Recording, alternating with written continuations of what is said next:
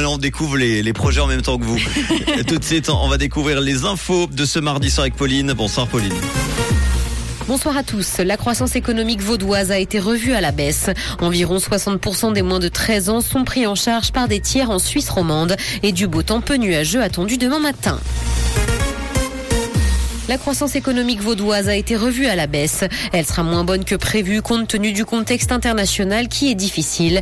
Elle devrait afficher un recul à plus 1,2% en 2023 contre plus 2,6% en 2022. Le marché de l'emploi reste en revanche solide et le moral des entrepreneurs est bon. La robustesse de l'économie domestique dans le canton compense par ailleurs en partie les effets du manque de dynamisme de la conjoncture mondiale. Environ 60% des moins de 13 ans sont pris en charge par des tiers en Suisse romande. Près de 3 enfants sur 5 sont confiés à une garde extra-familiale. En semaine, ils sont 36% en Suisse romande à fréquenter une crèche ou une structure d'accueil parascolaire, tandis que 28% sont confiés à leurs grands-parents. C'est ce que montrent les chiffres de l'Office fédéral de la statistique.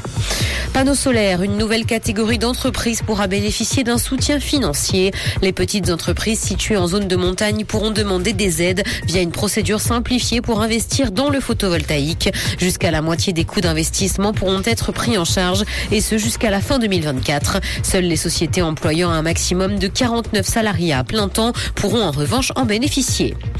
Dans l'actualité internationale, les Kosovars seront exemptés de visa pour de courts séjours au sein de l'Union européenne. Les citoyens du pays seront autorisés à se rendre dans l'UE sans visa si leur séjour ne dépasse pas les 90 jours sur une période de 180 jours. Le Kosovo est le seul des six pays des Balkans occidentaux à ne pas encore bénéficier d'une exemption de visa dans l'espace Schengen. Cette exemption entrera donc en vigueur au plus tard en 2024, alors qu'elle est soutenue par le Parlement européen depuis 2016.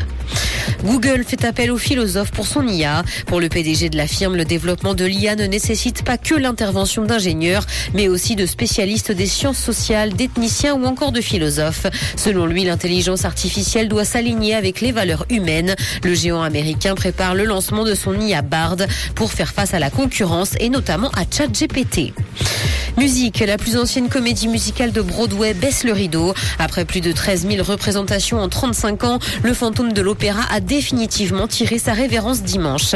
La dernière représentation a été saluée par le public et a reçu une très longue ovation.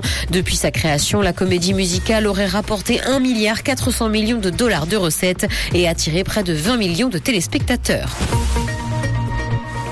Il va faire beau demain matin malgré la présence de nuages dans le ciel. Côté température, le mercure affichera 6 degrés à Lausanne et Carouge ainsi que 8 à Genève et Épalinges. Bonne soirée à tous sur Rouge. C'était la météo, c'est Rouge. Merci beaucoup Pauline. Retour de l'info tout à l'heure, ça sera à 19h sur